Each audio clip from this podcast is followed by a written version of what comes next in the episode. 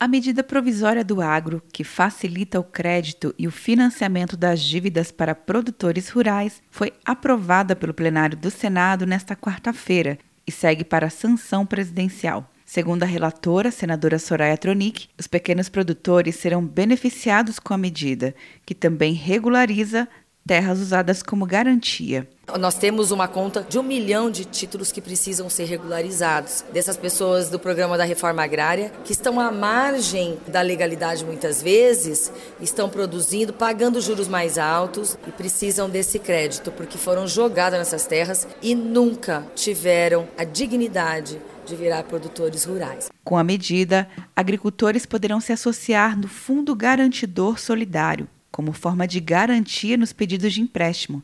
Para o senador Chico Rodrigues, o projeto vai facilitar o acesso ao crédito. O Fundo Garantidor, ele, na medida em que ele existe, os recursos estão assegurados para os pequenos produtores. Eles não vão ficar agora mendigando nos agentes financeiros os recursos para eh, financiar a sua, a sua lavoura e a sua pecuária. O senador Luiz Carlos Reins destacou que a autorização para empréstimos no exterior também vai aumentar a concorrência na oferta de crédito. Abre-se essa oportunidade para que eles possam buscar fontes mais baratas. Inclusive, traz a concorrência. Já existem estudos que mostram que buscando recurso externo é mais barato do que o recurso do crédito rural oficial do Brasil. A MP do Agro também amplia em um ano o prazo para que produtores de cereais peçam ao BNDES financiamento com taxas menores.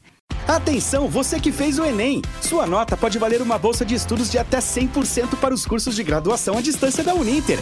Isso mesmo! Até 100% de desconto em mais de 90 cursos. Transforme seu futuro. Acesse o site e inscreva-se agora. Uninter, a melhor educação à distância do Brasil. Uninter.com De Brasília, Luciana Castro.